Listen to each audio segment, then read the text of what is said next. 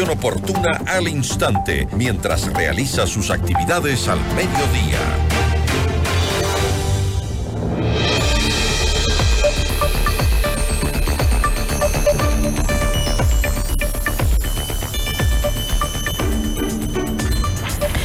Una verdadera noche de terror, como decíamos, vivió Ecuador después de que el presidente Daniel Novoa decretara el estado de excepción en todo el territorio nacional. Explosivos, incendios de vehículos, secuestros de uniformados y cortes de luz sorprendieron a la ciudadanía.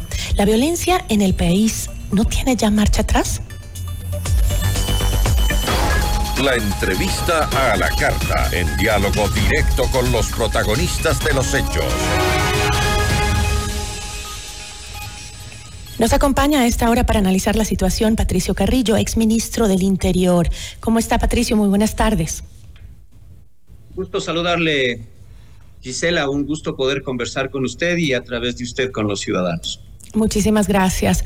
Eh, nuevamente eh, tenemos un gobierno reactivo y no preventivo. Volvimos a escuchar las mismas palabras de que la escalada de violencia responde a las estrategias del gobierno contra las bandas y el narcotráfico. ¿No existe entonces manera posible de enfrentar a las bandas del crimen organizado sin que las eh, ciudades del país se vuelvan escenarios de tremenda violencia, Patricio? Mire, Gisela, yo creo que el Ecuador está agotado en términos políticos. La irracionalidad eh, ya ha llegado a este nivel y es el que nos ha traído en este día a estos, a estos eventos. Es el momento de la cohesión, es el momento de procurar no solamente estar unidos, sino de entender que se necesitan políticas de Estado de mediano y de largo plazo. No, un problema tan complejo no puede tener soluciones tan simples. Eh, el, el, gobierno sigue con las mismas respuestas, sin embargo, no se ha redefinido la agenda de seguridad. No entendemos la necesidad de una agenda de seguridad y yo creo que el gobierno no entiende siquiera el concepto de agenda de seguridad, porque de la agenda de seguridad van derivando las políticas y de las políticas, sin duda, van derivando los modelos de gestión y de los modelos de gestión nosotros podemos hacer evaluación y la Asamblea Nacional podría hacer la fiscalización a los planes y a los presupuestos para, con una métrica adecuada, ir mirando si la dirección es la correcta. Pero Patricio... A mí me parece, a mí me parece que ahí hay una gran deuda. Sí, hay una tremenda deuda, pero vamos analizando cosas básicas, como por ejemplo eh, la capacitación que tienen nuestros uniformados, la Policía Nacional. ¿Cuál es eh, el real estado eh, de la capacitación? Y le digo esto porque considerando que hay uniformados que han sido secuestrados en las mismas instalaciones de la policía, me refiero a un UPC, ¿esto quiere decir que las bandas delictivas hoy están mucho mejor preparadas que acaso nuestra policía, nuestras fuerzas del orden? Pero insisto, Gisela, ahí nuevamente, la solución no es tan simple ante un fenómeno complejo. El entrenamiento, la capacitación, eh, el equipamiento, la doctrina que se le da a los uniformados queda absolutamente insuficiente ante la falta de una agenda de seguridad. ¿Qué es la agenda de seguridad? Ese es un documento de inteligencia estratégica que permite, a través de un análisis prospectivo, identificar no solamente factores de riesgo y amenazas, sino también la probabilidad de ocurrencia ante las decisiones políticas que se tomen. Esto no está existiendo y las políticas, por consiguiente, inexistentes de defensa, de inteligencia, política criminal, política de seguridad ciudadana, política de rehabilitación social, política de exterior, Hoy estamos convocados a una consulta. Yo creo que el, único, la única vía que encuentra ahora el Ecuador ante el agotamiento que tenemos, ante la desconfianza en las instituciones, es la posibilidad de revisar el contrato social vía constituyente. Más allá de cualquier cosa, no hay otro mecanismo para reformar roles de instituciones como el de Fuerzas Armadas y Policía Nacional para revisar y depurar la institucionalidad en eh, las instituciones de control. Pero Patricio, si es así, ¿de qué sirve estar conversando y hablando en todos los ámbitos eh, políticos sobre el apoyo legal a la policía, a las fuerzas del orden, si no están ni siquiera preparadas para enfrentar lo que hoy estamos viviendo? Mire, yo creo que las instituciones también están absolutamente agotadas.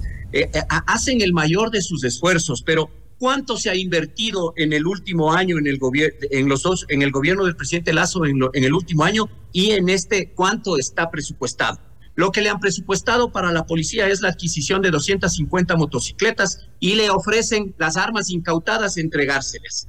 Eh, con eso no se puede. Necesitan capacidades especiales. Un buen gobierno debe entender que es una buena policía y una buena policía es la que garantiza el sistema de justicia también. Por consiguiente, si no tenemos nosotros, insisto, la agenda, las políticas, el planeamiento estratégico, la gestión por resultados y el presupuesto para hacer la fiscalización y para ir midiendo los indicadores, estamos absolutamente complicados y en ceguera. Y la gente ya no pide resolver los problemas en democracia, sino que la gente pide resolver vía fuerza. ¿Cómo le exigimos al policía que utilice la fuerza cuando después lo primero que existen son sentencias de 13 años ante el uso progresivo y gradual de fuerza? Nosotros hemos insistido en la legítima defensa privilegiada, que es un mecanismo que permite a los uniformados encargados de hacer cumplir la ley, permite hacer uso gradual de fuerza, pero con, eh, eh, con, eh, autorización legal. Eso es lo fundamental. Pero para que esa autorización no se, al final no se frustre en una audiencia de juzgamiento en, en, el sistema, lo que se necesita es que el protocolo y el procedimiento esté registrado. En otras policías, que en otros países, las policías cuentan ya con su cámara personal para registrar el procedimiento. En el Ecuador no hay capacidad de hacer cumplir la ley. Nosotros queremos leyes más fuertes, pero la incapacidad se ha anulado la posibilidad de aplicar la ley. Si no hay firmeza en la aplicación de la ley, lo que queda es impunidad. El 95% de los homicidios y asesinatos quedan en impunidad en el Ecuador. Eso es anular el Estado de Derecho y anular el principio de legalidad. Sí, totalmente de acuerdo, pero hoy eh, me parece que los exfuncionarios del gobierno, no solo usted, sino también, eh, por ejemplo, Diego Ordóñez, exsecretario de Seguridad, eh, les resulta ahora sencillo ver los errores de las estrategias del actual Ejecutivo, pero Contésteme usted, ¿por qué entonces para el gobierno de Guillermo Lazo fue imposible frenar esta escalada de violencia hasta convertirnos en el país con la tasa de muertes más alta de América Latina? revisemos las cifras. Yo fui ministro de Estado durante cinco meses. Llegué el 31 de marzo del 2022. Y lo primero que pedimos nosotros era la cohesión del Estado para contener la ola de violencia. Cuando yo llegué, cuando yo salí de la comandancia de policía, el indicador de homicidios era de 7 por cada 100 mil habitantes. Cuando yo llegué a ser ministro de Estado, ya estaban en 350 muertes violentas por mes. Y durante los cinco meses se mantuvo y se contuvo en esa, en esa estadística, porque necesitábamos la inversión. Sin embargo, ¿qué planteamos? Justamente nosotros planteamos esa agenda de seguridad el COSEPE que tenía que renovarse y el COSEPE que tenía que aprobar la agenda. ¿Qué se aprobó?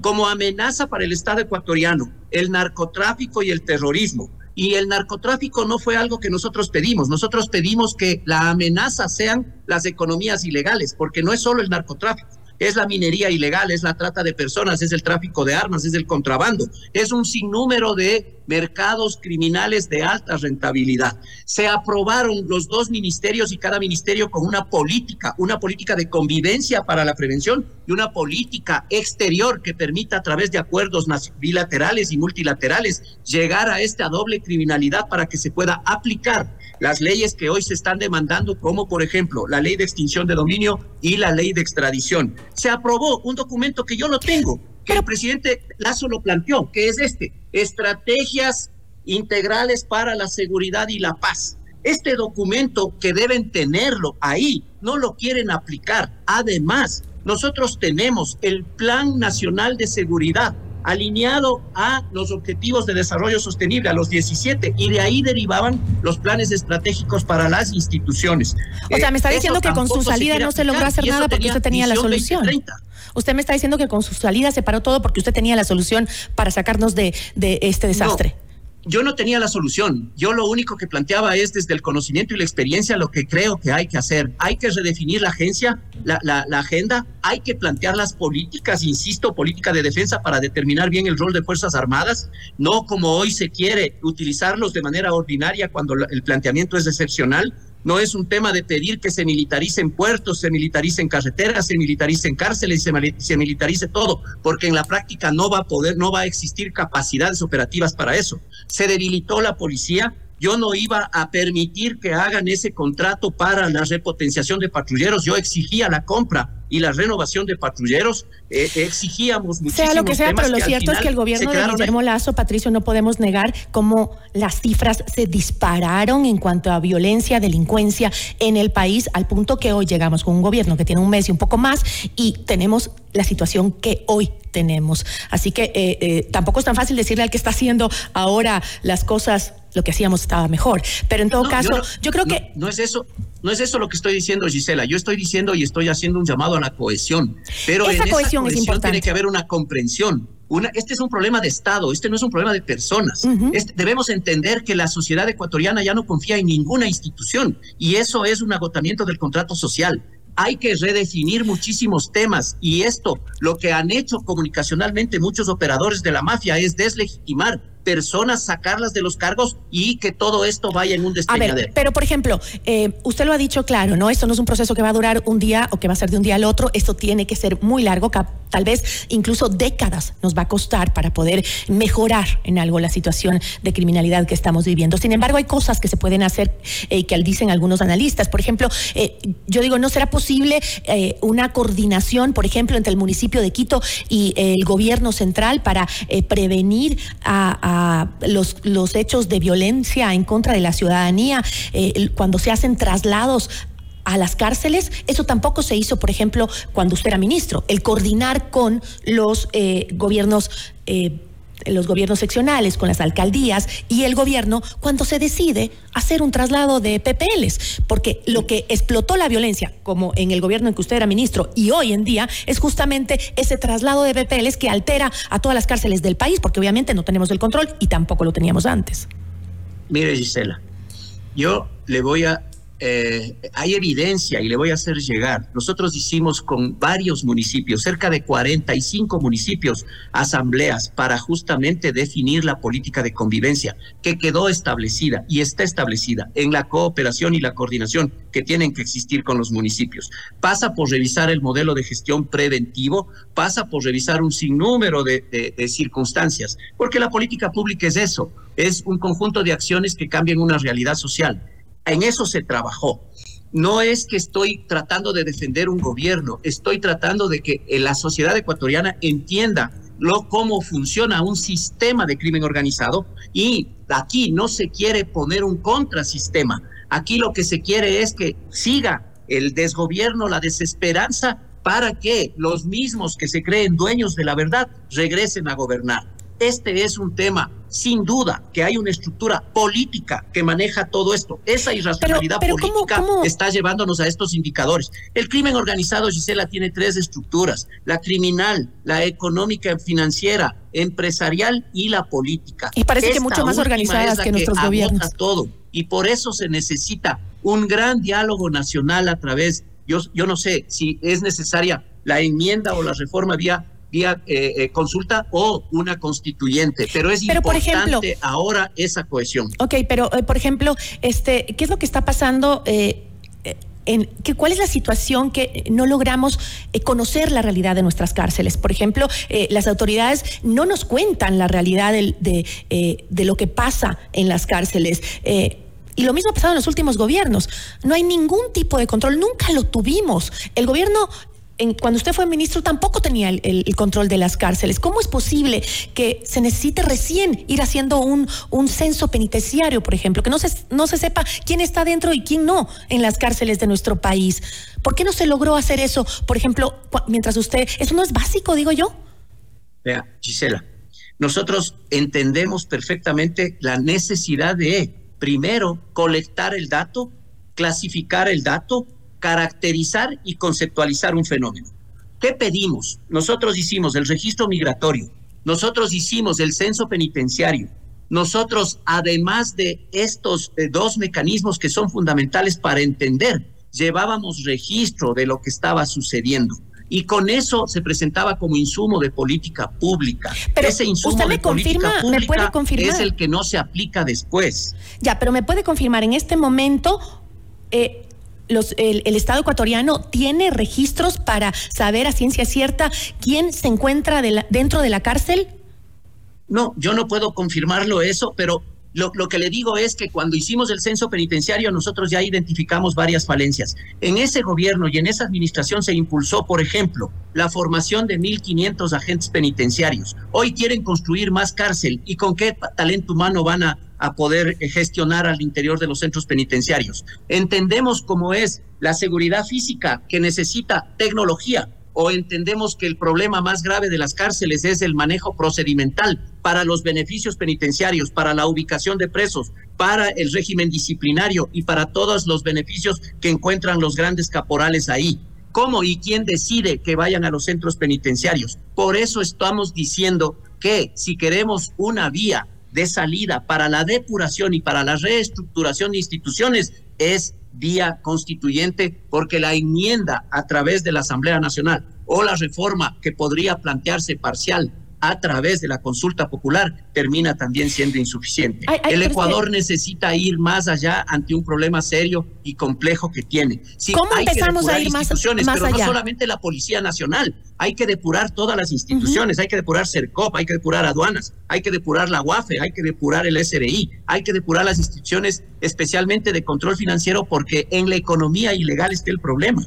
Mire, Gisela, se habla de que entre el 8 y el 10% del Producto Interno Bruto tiene que ver con economías que devienen de mercados ilegales. Si un punto del PIB representa 45 mil empleos, quiere decir que el crimen organizado en el Ecuador tiene medio millón de empleos que son base electoral y que esos son los que al final terminan poniendo legisladores que retrasan la calidad de las leyes que necesita el país. Por eso no tenemos registro de ADN, ley de inteligencia, ley de contrainteligencia, ley de extinción de dominio como mecanismo de decomiso anticipado para restarles poder económico a los criminales, ley de extinción de dominio. Todo eso se ha retrasado y esos indicadores que el Ecuador es el único país de la región que no tiene son los que nos han devenido en estas crisis de inseguridad. Sigue costándome entender cómo con tanta información Patricio, usted no logró mejorar la situación y el gobierno Porque soy una sola persona y se necesita una voluntad política usted fue Gobierno. Y ustedes saben que en la Asamblea Nacional hay un poder. ¿Por qué no dejaron posesionarse a Patricio Carrillo en la Asamblea Nacional? ¿Usted cree que es por un tema legal? Es un tema político porque no les interesa las soluciones. Les interesa que cada vez el Ecuador vea más profundidad y aparecer ellos como los redentores. Con eso me quedo. Le agradezco muchísimo. Gracias a usted, Gisela. Buenas tardes. Una buena tarde. Patricio Carrillo, exministro del Interior. Notimundo a la carta. 60 minutos de noticias actualizadas. Conducción Gisela Bayona.